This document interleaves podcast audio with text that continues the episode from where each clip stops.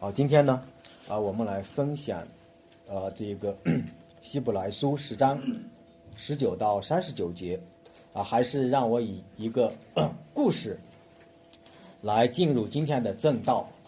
呃，我们知道在古代的时候呢，人和人之间交流的方法呢，不像呃现在这么多。啊，我们现在这个时代呢，我们可以发短信、聊微信，啊，我们也可以打电话，等等，通过这些方法呢与人交流，啊。但是如果我们想象一下，在古代的时候，人如果想要和人交流的时候，是不是很容易的？甚至于我们可以这样讲：如果说，假如说在古代，人要降那一个最高级别的统治者皇帝，那就更难了，是吧？啊，在这一个宋太祖年间呢，有这样一个传说，就是开封市的一个市民呢，跑到京城，他就咚咚咚的就敲鼓，啊，由于鼓声太大呢，就惊动了皇上，啊，就这样，他见到了当时最高的统帅啊，统治者。那么这个小市民呢，去找皇上有什么事情吗？啊，是有事情的。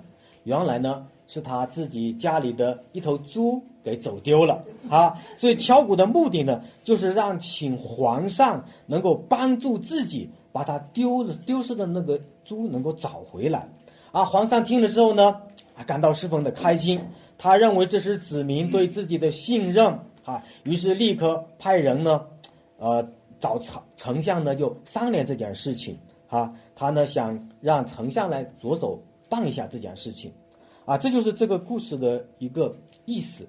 那我们要找，呃，说什么呢？就是说，一个在深宫后院里面居住的皇帝，啊，我们要去降他，是不是很容易的，是吧？哎，这在古代呢，我们会看到它是很难。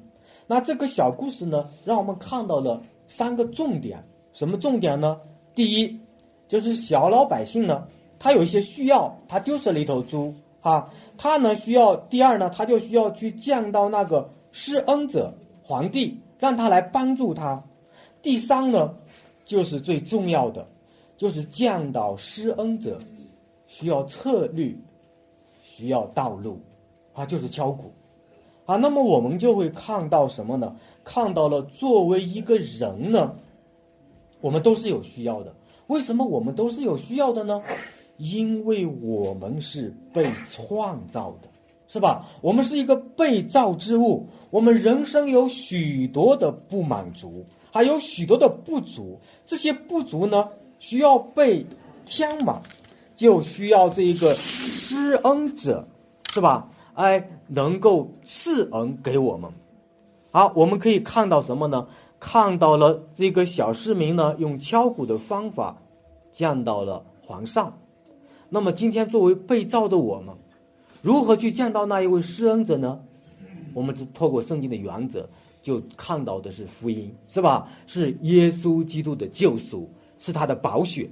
所以，我们回到希伯来书啊，你就可以看到十章的第十九节，他说：“弟兄们，我们既因耶稣的血得以坦然进入什么呢？至圣所，是借着他给我们开了一条又新。”又活的路，从幔子经过，这幔子就是他的身体，对不对啊？感谢主。那么今天呢，我就讲第一点，将手指望，继续聚会。啊，我们现在读经呢，读到了这一个哪里呢？创世纪了，是不是？哎，创世纪，我们读创世纪的时候，我们读到了亚当夏娃堕落，是不是？在读到创世纪三章二十四节的时候。神把堕落的亚当和夏娃赶出了什么呢？伊甸园，对不对？这是大家都知道的。那在这个伊甸园的东边呢，上帝安设了基路伯和四面转动发火样的剑，把守生命树的道路，对不对？啊，这个道路就切断了，啊，人就没有办法去见到神。人也没有办法再去什么样的到生命树那里去得生命了。好，那我们看到伊甸园是神的居所，是神祝福人的一个场所，像在犯罪后的人呢，再也没有权利，再也没有道路亲近那一位圣洁的神，人没有办法再接近那一位伟大的施恩者。不但是这样，还有一件更严重的事情，不但没有恩典，并且圣经上告诉我们说是天天发怒，对我们审判。我不知道大家有没有读过这节经文，啊，这节经文呢，它在诗篇的七篇的第十一节，他说：“生是公义的审判者，又是天天向恶人发怒的上帝。”所以希伯来书就给我们看到一个好消息，他说什么呢？他说：“你们犹太人，不是凭着律法里面的献祭，而是凭着那一个实体，凭着耶稣的血。”就是耶稣基督的救赎，耶稣基督的福音，耶稣基督的十字架，可以坦然的进入到上帝那里去，进到至圣所降到神。不但是犹太人，不但是希伯来的信徒，也包括我们中间的每一位，包括每一个信靠他的儿女啊，我们就都有这个机会能够降到上帝。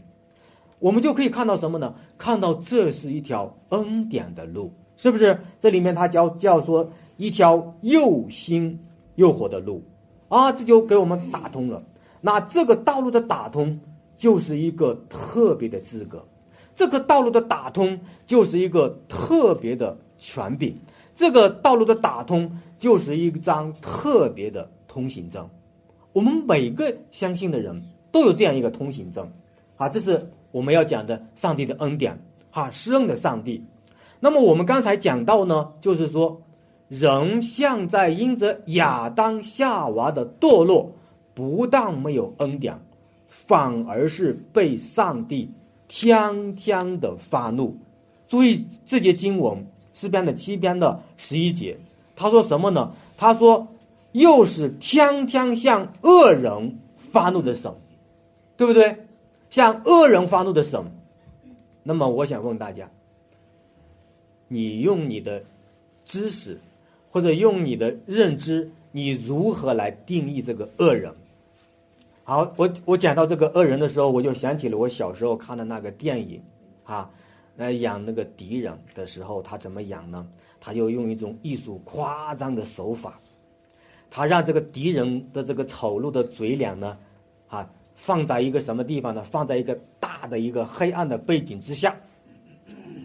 啊，背景一点光也没有，唯独有一束光照在他的脸面上。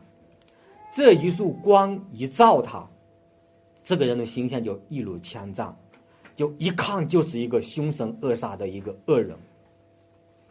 我想问大家，这束光是从哪里照来的？大家有没有看过电影？看过对吧？从哪里照？它不是上，它也不是左，也不是右，是从下面。是不是？你们有没有看？你看那个敌人，那个恶人，那个光从那个下面一照，无论你多么英俊、多么漂亮的人，一照就是凶神恶煞，一看就是个坏人。啊，就是这是一种艺术夸张的手法，是吧？啊，我们就会看到，啊，尤其小朋友看到这样的呃镜头的时候是特别的紧张，啊，特别的害怕，特别的恐怖。但是我们在这里面我们要说什么呢？这是给我们看到一个敌人的形象，甚至我们可以说这就是。我们对恶人的一个第一印象，但是我们要回到圣经来处理什么叫做恶人啊，这个是很重要的。所以圣经中他描述恶人的时候，他怎么说呢？如果说我们把天天向恶人发怒的神是吧？神向人发怒是什么人呢？是恶人。好，那我们就要圈定这个恶人的定义了。那就是罗马书的第一章，如果你读过，他在十一章的十八节，他就告诉我们说，神的愤怒从天上响明在一切不强不义、阻挡真理的人。阿门。神发怒，神向什么人发怒呢？向恶人发怒。用经文，呃呃，诗篇的七篇的十一节，你就知道了。向什么人发怒呢？恶人在发怒。那什么叫恶人呢？就是阻挡真理、不枪不义的人都被神定义为是什么呀？恶人。啊，那个恶人就不是从外面来看了，对吧？恶人是被抵挡生的人，恶人是不强不义的人。那么呢，无论你打扮的如何的西装革履，是吧？如何的新潮又得体，高冷又知性，只要你不认识神，不认识独一的耶和华，上帝就定你为为什么呀？恶人。明白我的意思吗？这就是圣经的一个定义。那么我们就会看到什么呢？看到了，哪怕你是身穿警服，一身正气，你抵挡耶和华，就是上帝的恶人，对不对？这就是恶人。所以求神来帮助我们，我们会看到神是这么说的。所以当神定义一个恶人的时候，就是抵挡他的人，无论他是什么样的人，只要他不认识神。抵挡上帝就是恶人，求主来帮助我们。所以你看罗马书再往下读的时候，你会读到什么呢？三个任凭，对不对？神就任凭他们，神就任凭他们，神就任凭他们。也就是说，当一个人拜偶像，当一个人在男女关系上混乱，当一个人的人与人之间的关系是非常的犯罪作恶的时候。就是神任凭他的时候，那么神任凭他的时候，代表着什么呢？代表着上帝正在他的生命中在发怒，也就是说，发怒的方式，上帝是用任凭来行使在他的生命中的。这就是罗马书要告诉我们的。所以你回到这个罗马书，你就会看到了。神是天天向恶人发怒的神，神用一种最直接的、最隐秘的、最奥秘的方法向人发怒，叫什么呢？叫做任凭，明白了吧？就是任凭。所以圣经呢，罗马书二章五节就他又告诉我们说什么呢？当神任凭人发怒的时候。他正在为自己积蓄愤怒，明白吗？也就是神为什么向人发怒？好，那我们就运用了，我们就运用到我们这个光景当中。神为什么任凭他们这样的逼迫自己的教会？能够理解吗？也就是说，我们可以这样讲。当上帝任凭人这样的逼迫主的教会的时候，就是神向人发怒的一种方法。我们换个思路来想一下吗？怎么讲呢？比如说，宗教局、派出所、民政局，他们一打电话，哎，某某所长，我们今晚上再次取缔平阳警院，他们完全可以做到，对吧？刚撂下电话，天上的神一看，又要作恶，神说有就有，命里就里，对吧？一句话，三个局长全部脑瘫，马上他们就不能动了，对不对？但是上帝就任凭他们这么去做，就是在积蓄上帝的愤怒。好，我们再换个思路来讲一下，当警车走在半路上，神说一句话。他们的车轱辘就掉了，是不是？就出车祸了，就拦住他们不能来了，对不对？神能不能做到？完全可以。但是事实不是我们想的那样，为什么呢？上帝任凭他们，求主来帮助我们。好，甚至于我们也可以这样讲：安弟兄现在在那个地方，主完全可以差遣天使把他给带出来，是不是？那。那那拘留所的人早晨赶进去一看，哇，昂弟兄不在了，明白了吧？这事情都有可能会发生的，但是这些事情都没有发生，就是上帝在什么呀？任凭他们，上帝在在他们的身上正在发怒，这是我们的认识。求主来怜悯我们，帮助我们，让我们看到上帝的那一个恩典和权柄。上帝任凭他们这样的作恶，就是给他们悔改的时间。如果悔改的时间他们还不悔改，反过来就是积蓄自己的愤怒，对不对？啊，你看那个呃诗篇的第二篇里面，他就讲了，万民都在谋算虚妄的事，君王承载一同商量，低挡耶和华，低挡主的受高者，逼迫主的教会，对不对？王一牧师讲了一句话，我就认为很安慰我。他说什么呢？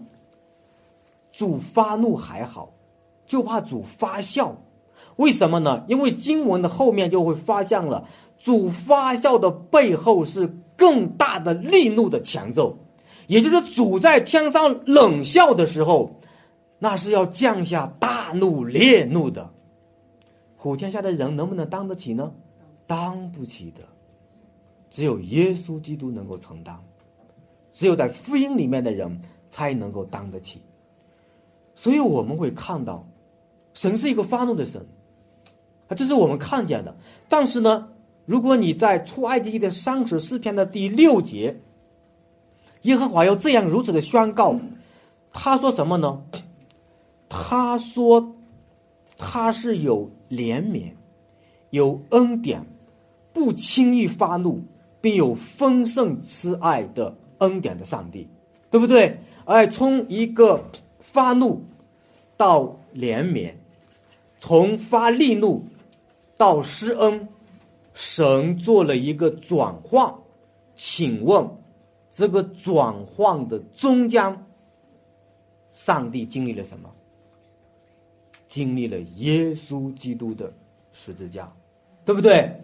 如果没有耶稣基督的十字架的救赎，他的流血，我们每个人都在上帝的震怒之下，对不对？正因为福音，我们被上帝怜悯和恩待，所以我们会看到什么呢？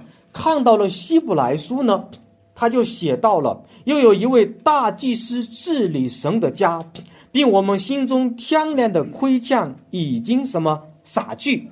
哈，身体呢用清水洁净了，洗净了，是不是？哦，也就是告诉我们说什么呢？告诉我们，上帝在福音里面接近了我们所有的污秽，用清水洗净，表示就是我们的灵魂、身体都被主接近了。哈，我们被永恒的圣灵给接近了，这是我们以前讲过的，在。呃，这个呃，希伯来书九章的十四节，他说什么呢？基督借永远的圣灵相祭给神，他的血岂不更能接近我们吗？因着主的洁净，我们的心灵得自由、得释放，可以坦然的去见神。所以，当我们看到了坦然进入至圣所，进至圣所干什么呢？去见神，去见神干什么呢？神要赏赐我们，要祝福我们。要赐福我们啊！这就是说，旧约的子民一直在努力追求的一件事情。那基督接近我们的目的，就是把我们带向上帝，来到天上的居所处去超见神。啊，我们也知道，我相信大家刚读完启示录，是不是？你们读启示录的时候，有没有看到一个很奇妙的事情？就是二十四位长老。在神的宝座面前敬拜神的时候，是不是？哎，当约翰看到天上的门被打开了，二十四位长老在宝座面前敬拜那一位荣耀的全能者。圣经这样描述：天上、地上、地底下、残海里和天地间一切所有的被造之物，都归荣耀给神，是不是？也就是他在说什么呢？他在说。二十四位长老配得有资格来到神面前敬拜，每一次的敬拜都会有大事要发生啊！你读启示书，你就会看到这一点。所以神的大作为、大动作与二十四位长老的敬拜密不可分啊！也就是说，耶稣基督把我们带到上帝那里去。让我们去荣耀神、敬拜神的时候，神就把赏赐、把他的恩典、把他的大能显明在我们的中间。所以，耶稣基督拯救我们，让我们来到上帝的面前，就是要赏赐我们、祝福我们。这是神借着基督给我们开路的原因。啊，所以你回到希伯来书，他这个又新又活的路，是一个恩典的路。神要赐福我们，弟兄姊妹，你们相信吗？我们不是嘴冲相信。你看经文他怎么说呢？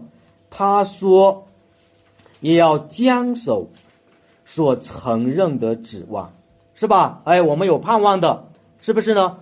所以呢，你看下面的十十十章的二十二节上面的，他说什么？就当从着诚实和充足的信心来到谁面前？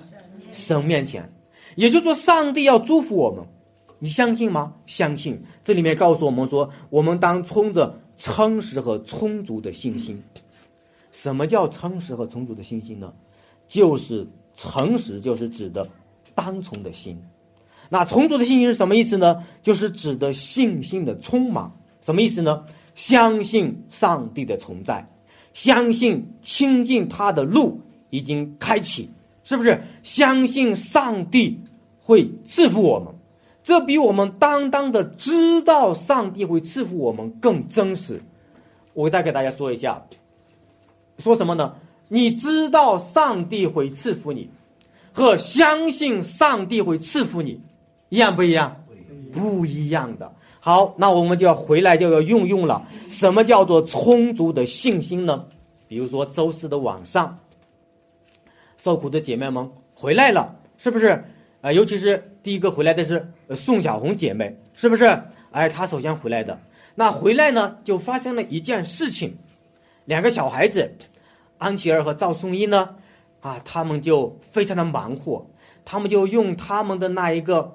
奇妙的手哈，他们就画那一个一张一张的画。哎，你你有你们有没有看到？他们安琪儿画，然后宋一就递给这一个宋姊妹，对吧？你们有没有注意一个细节？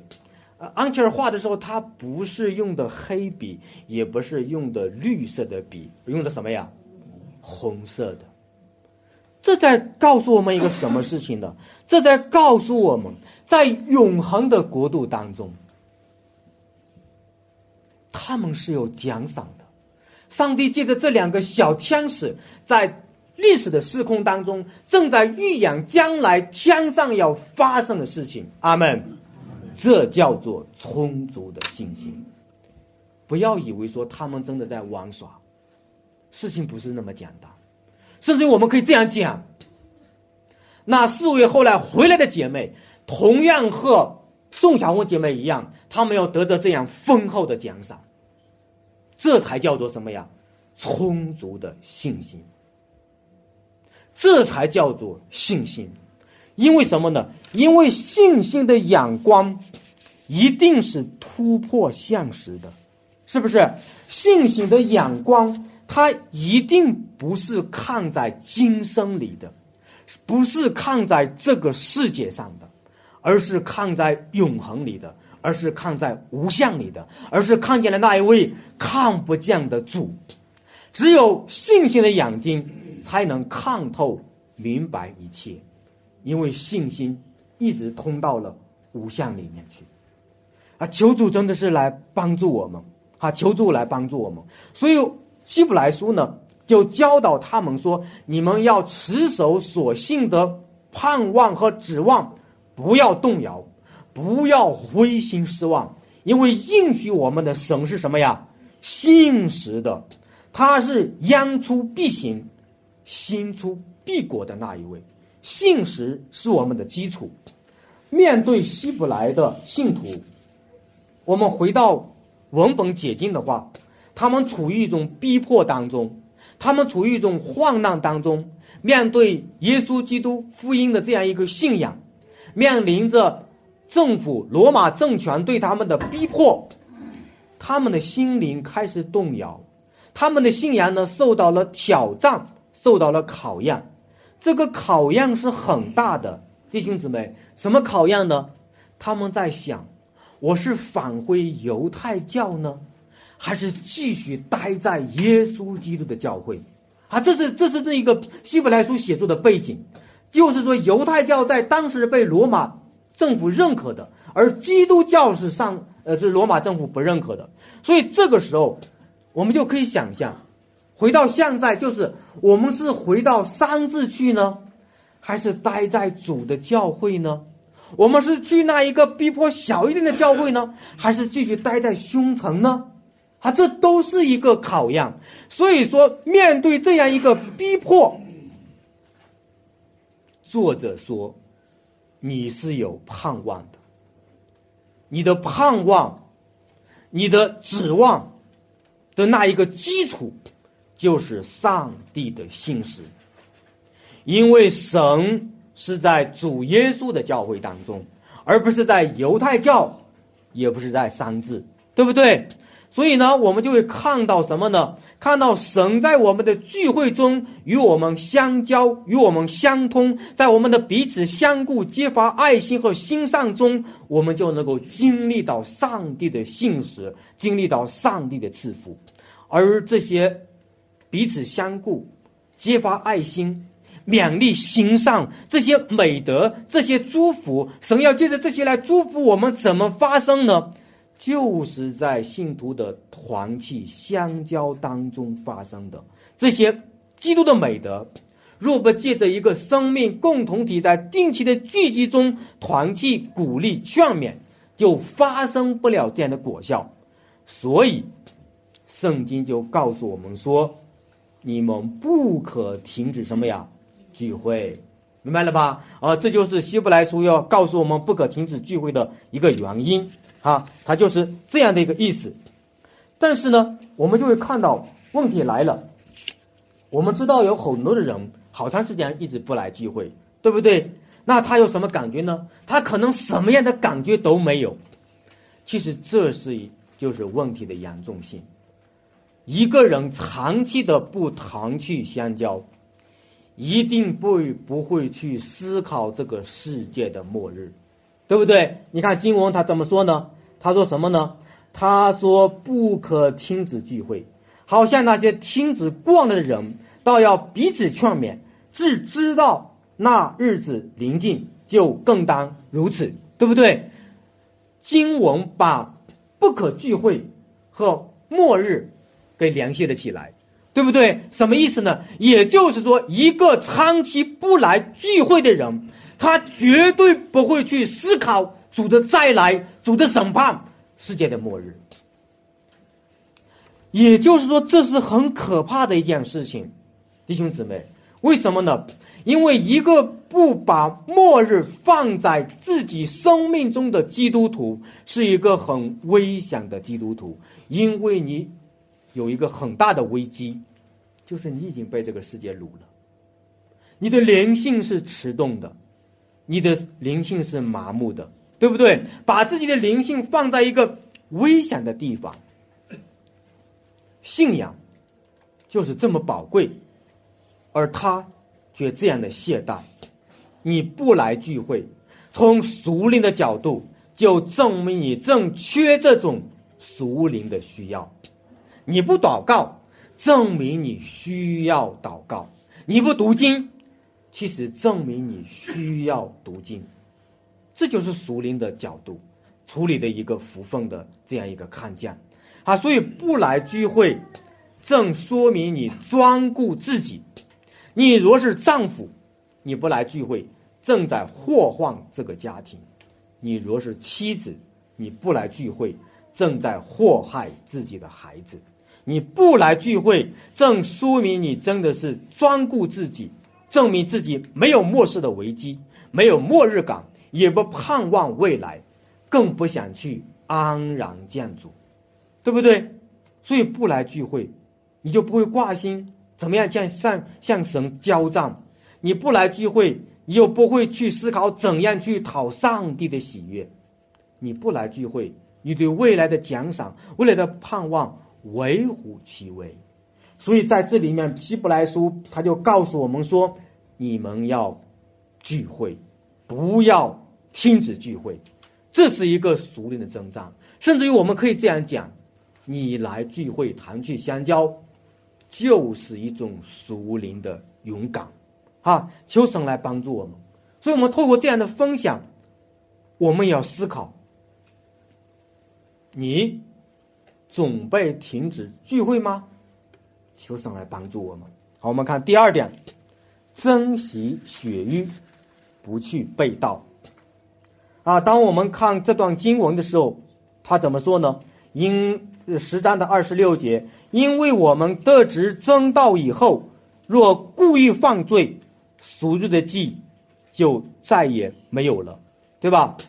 啊，我们刚才我们在我们的经文当中已经看了一下那个预定论，好，我们已经知道希伯来的信徒呢，在真理的知识上是浅薄的，在面对来自信仰的逼迫上，他们又想退后妥协的一个趋势。尤其是在读这一个希伯来书十章二十六到三十一节的时候，就更能说明这个问题。那读这段经文，啊，我们先不要立马就进入议定论讨论一个人到底得救还是不得救，他不是来这样去处理这段经文的。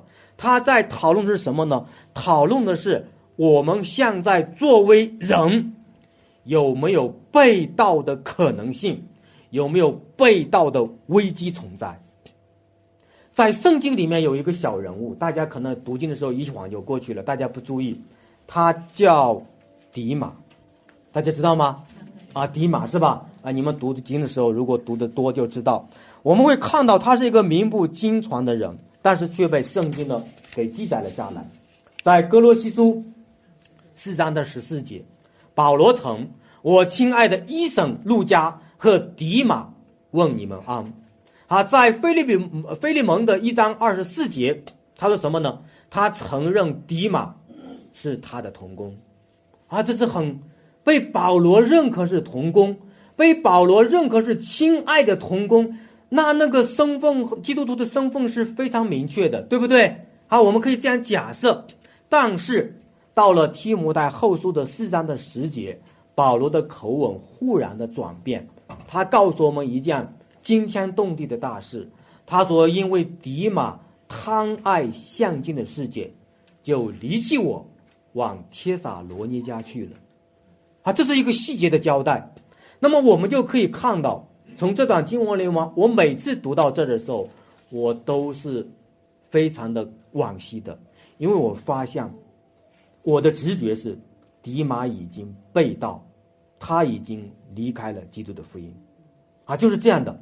我们甚至我们可以换一个思路来处理一下这个迪马。好，我们知道保罗呢是被神呼召去宣教的，那他跟着呃迪马跟着保罗一同出去宣教，是不是？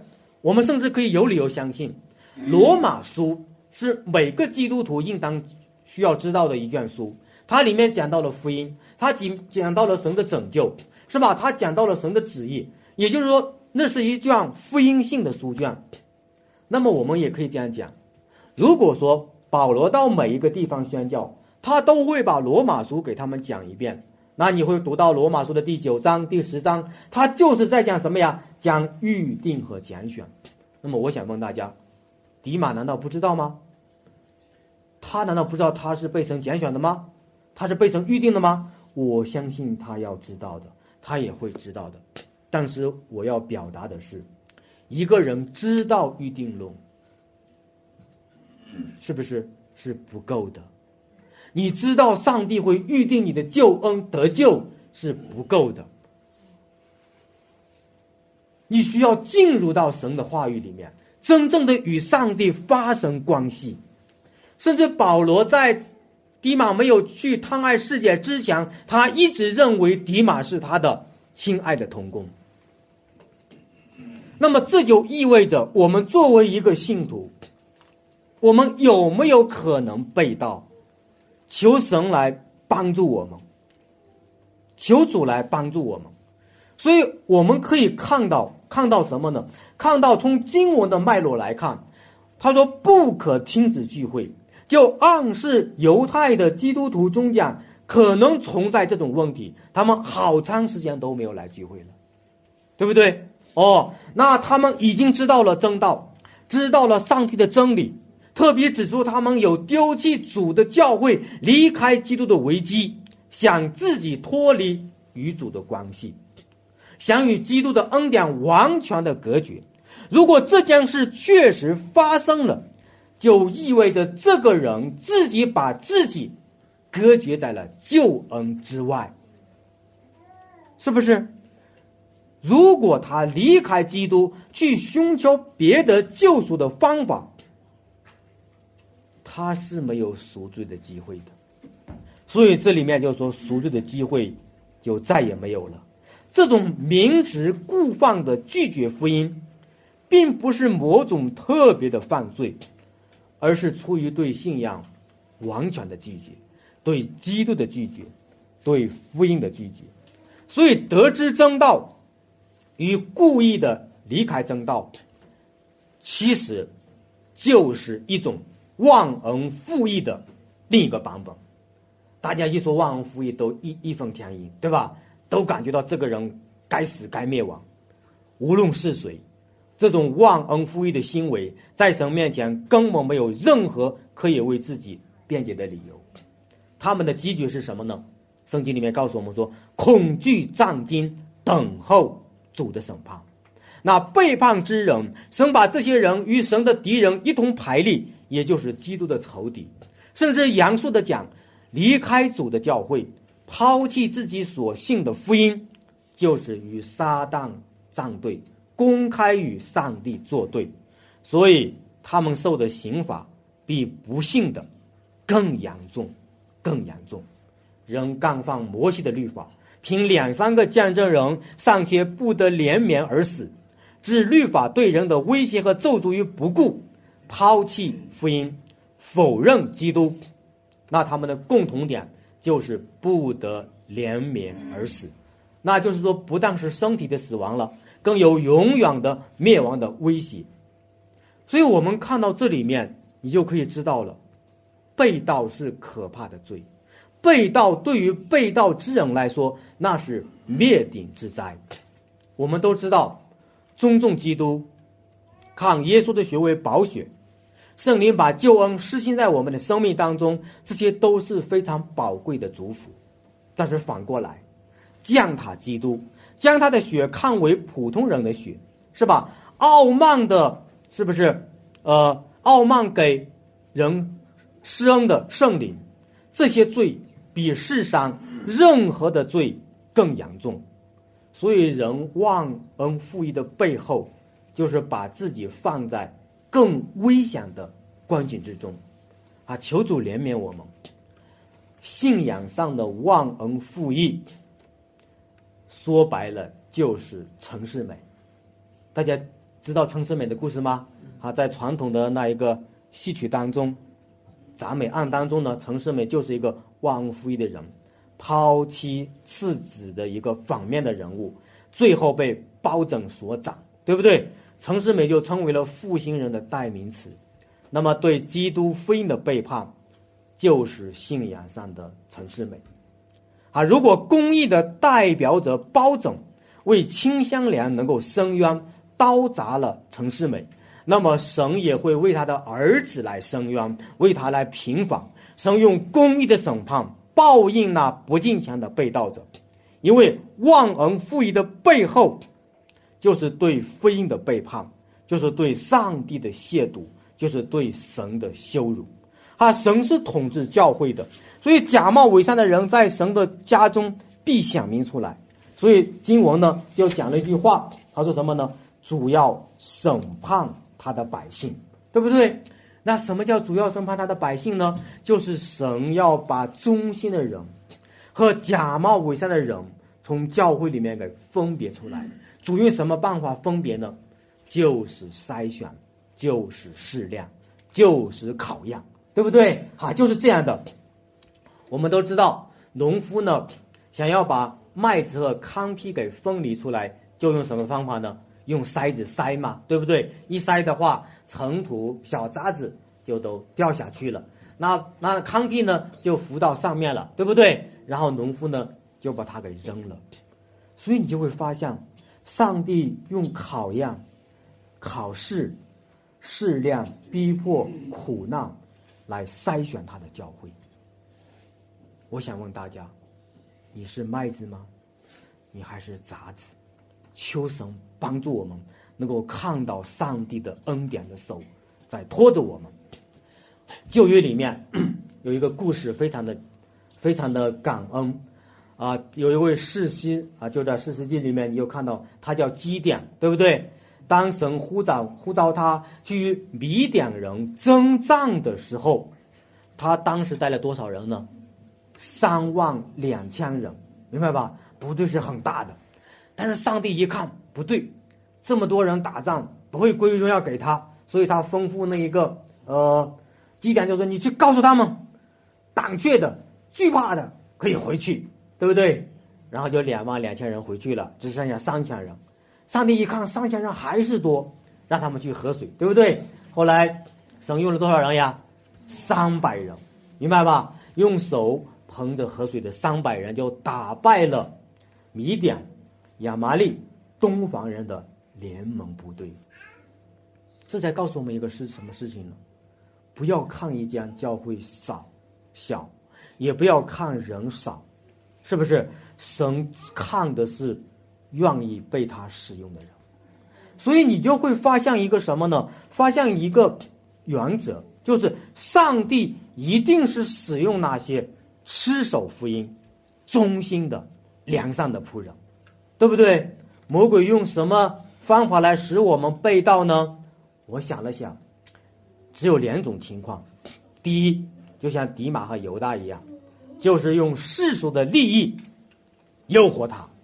使他满足于追求于这个俗世的财富、名利、地位，哎，他就离开信仰了，对不对？这是这是第一种。第二种是什么呀？世上的死亡的威胁，让一个人恐惧，让一个人惧怕，生命被威胁的时候，他为了保全世上暂时的平安，他可能也会离开信仰，对不对？啊，就是这两种啊，一种是用一种。呃，消极的啊，就是用这一个呃俗世的财富；一种是用积极的，要杀你的生命。那么我们呢，其实神都帮助我们识破了。怎么识破的呢？他说：“这个世界和世界上的事都要过去，对不对？唯有基督是永存的，得着基督就能得着什么呀？万有。阿门啊！所以那杀身体不能杀灵魂的。”不要怕他，真正当怕的是谁呢？当怕那一位能把身体杀了，也能把灵魂灭到地狱里的那一位，正要什么呀？正要怕他。求主怜悯我们。也就是说什么呢？能把灵魂灭到地狱里面，也能够使你从死里复活的神，你应当去怕他。求主帮助我们。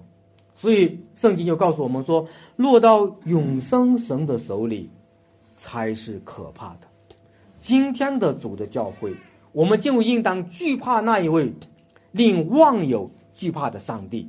他用他的儿子，他的宝血，把我们洗净，把我们带到他的救赎之约当中，把我们放在他的恩典里面。他笑脸在帮助我们。他笑脸在恩待我们，他笑脸在怀揣我们。那么我在这里面再问大家一句：你准备被盗吗？如果你说王弟兄不，我要吃手，恭喜你，这就叫预定喽，明白了吧？就说圣经上当讲到这些警醒的话语的时候，对一个真正得救的基督徒，他是。起到了一个正面的作用的时候，这就是预定论啊！求主来怜悯我们啊！求主帮助我们。好，感谢神。那我们讲第三点：面对征战，勇猛向前。啊，在讲这第三点的时候呢，我想起了一个影片，一个故事啊，就是好莱坞的影片，它叫做《勇敢的心》，大家看过吗？有没有看过的？看过。啊，感谢主！它里面呢讲到了一个十三到十四世纪的一个英格兰的宫廷政治为背景的影片啊，它以战争为核心，讲述了苏格呃苏格兰起义的领袖威廉花拉花莱士与英格兰的统治者不屈不挠的一个斗争的故事。那么花莱士呢，本来想与妻子过一个安定的和谐的生活，当时呢，因着他的妻子被杀害了。他的国仇家恨使他就和崇民呢就联合成一支部队，和当时的这一个统治者来征战。啊，他想追求英格兰的独立。啊，华莱士呢屡战屡胜，威名日盛。后来英王呢爱德华假意和谈，诱捕了华莱士。啊，华莱士明知道这是一个圈套，但是他为了和平还是去了。他去就被人家抓了。啊，他被抓就要被人家判死刑。啊，当影片的最后，华莱士在高呼自由的这样一个声音当中，他就被斩头了。啊，从这样一个故事里面，我们看到什么呢？看到了一个有信仰的人，他是一个英雄，他为了自己的追求不妥协，他可以完全这个向英王开恩啊，免遭杀身之患，但他拒绝这么做，他用死。用生命呐喊自由，捍卫自己追求的权利，啊，这就是令人感动的地方，啊，其实这也是最高贵的地方，这就是真正的勇敢，啊，所以求主帮助我们。我们看我们的罗马呃这个希伯来书十章的三十二节，他说什么呢？他说你们要追念往日，我们的光照所忍受大增长的各样苦难。也就是什么意思呢？就是说，当一个人从不信到信，啊，从一个俗世的世界转向了一个俗天的世界，这个时候，世界就会无缘无故的恨我们。那么这个时候呢，就会看到了怎么样呢？看到了一个增长，这个俗人的增长，从该隐逼迫赛特的后代。这样一条线索，一直到今天，它都在延续。所以圣经上就告诉我们什么呢？叫做大征战，也就是属灵的征战。啊，这种征战表现在我们的信仰当中，表现在今天，我们就会被别人什么样呢？毁谤，被别人辱骂，被人藐视，被人误会，被人当作戏精。这都是因为我们相信福音的原因。说白了。面对这样真正的信仰，这是很正常的。如果一个人攻击你，如果一个人辱骂你，一个人逼迫你，证明你真的在相信主耶稣，明白了吧？证明你的信仰是真的。不要以为是遭遇了非常的事情，不是的，这是真的。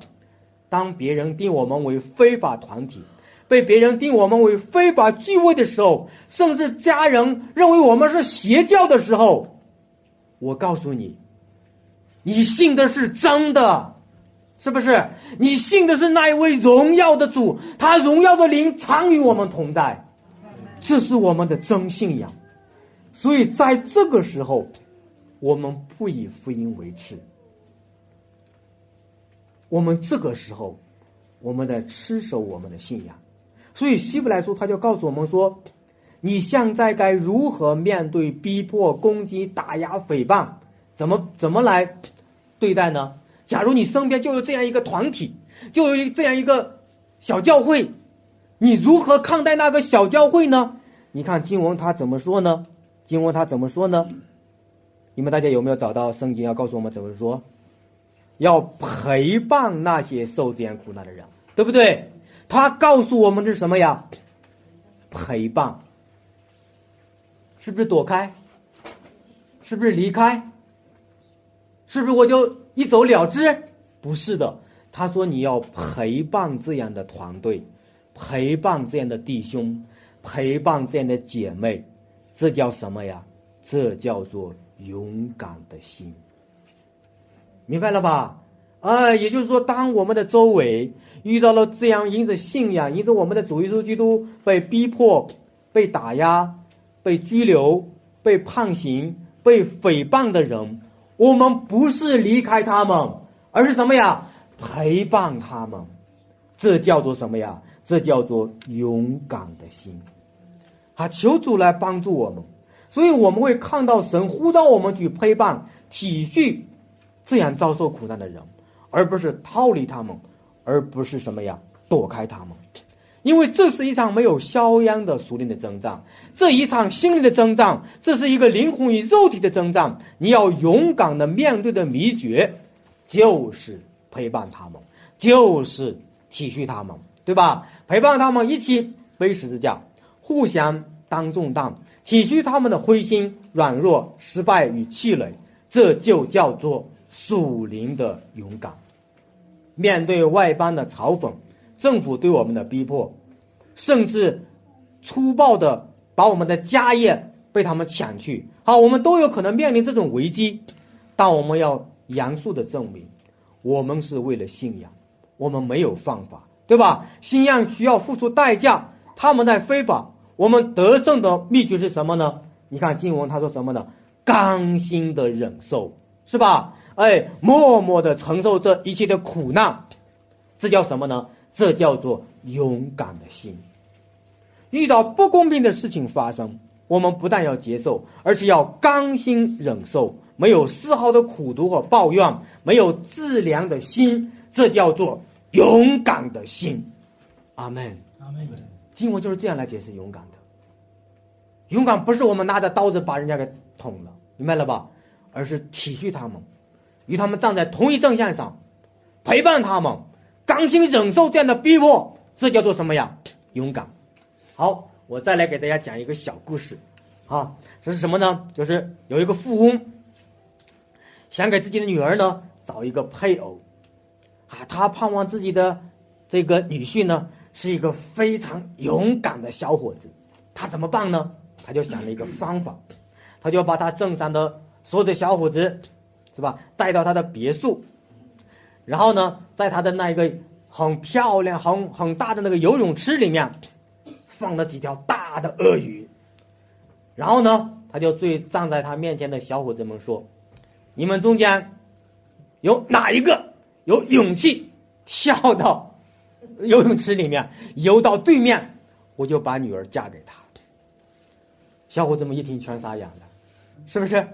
你看我，我看你，忽然扑通一声，有一个人就跳进去，哒哒哒，赶紧就游，一直游到对面。啊，大家一看这个小伙子太勇敢了，都祝贺他。但是小伙子一抹脸上的水，说了一句莫名其妙的话。他说什么呢？是谁把我推下去的？感谢主，你会会发现什么呀？这个不叫勇敢，这个勇敢一点点都不甘心，对不对？一点点的不甘心。而在这里面看到的，他是一个被逼迫的勇敢。而圣经里面告诉我们的勇敢是什么呢？是真正的甘心的勇敢，是属灵的勇敢。面对试炼和逼迫，神说：“你不可丢弃勇敢的心。”这样的心智，大家读一下，神必大大的赏赐我们，对不对？这种勇敢是出于信心和盼望，不是对未来命运的不确定，对不对？所以说，从这样一个恩典里面，你就看到了这种真实的勇敢，上帝是要赏赐的，对不对？上帝有应许在那里面。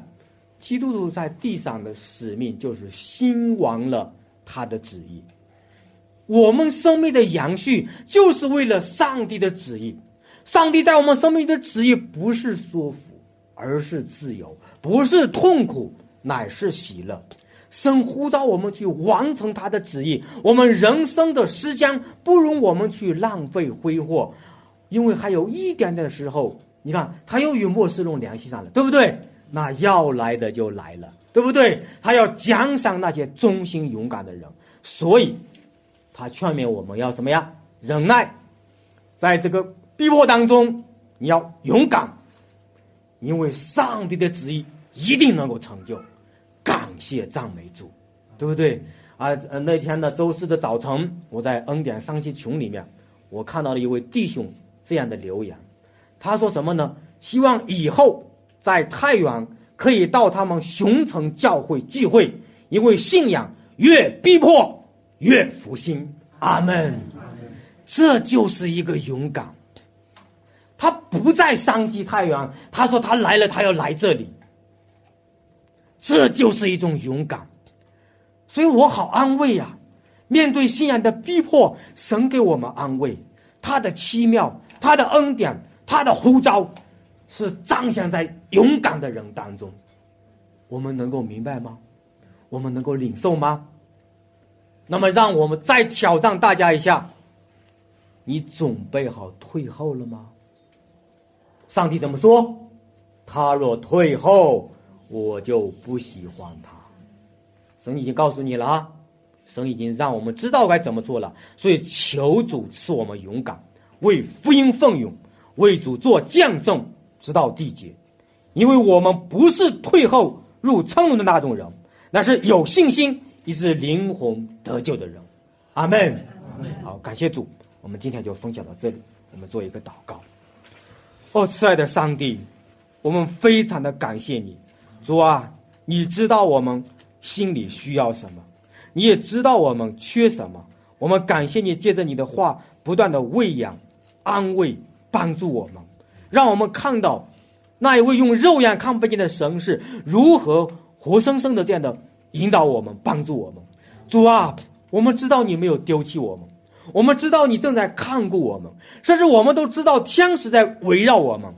天父阿爸，我们将这一切的尊荣都归给你。你没有离开凶城教会，你没有离开我们中间的每一位。你要把那美好的祝福放在我们的中间，借着福音，借着我主耶稣基督时下的宝血，你要从天上丰丰富富的赐给我们。我们感谢赞美你，所以主啊，我们对你说，我们谢谢你这样的爱我们。我们相信，将来在永恒当中，在我们的主耶稣基督要来的那个时候，你要把极重无比的荣耀赏赐在我们的中间。我们感谢你，听我们这样的祷告。是奉主耶稣基督的圣名，阿门。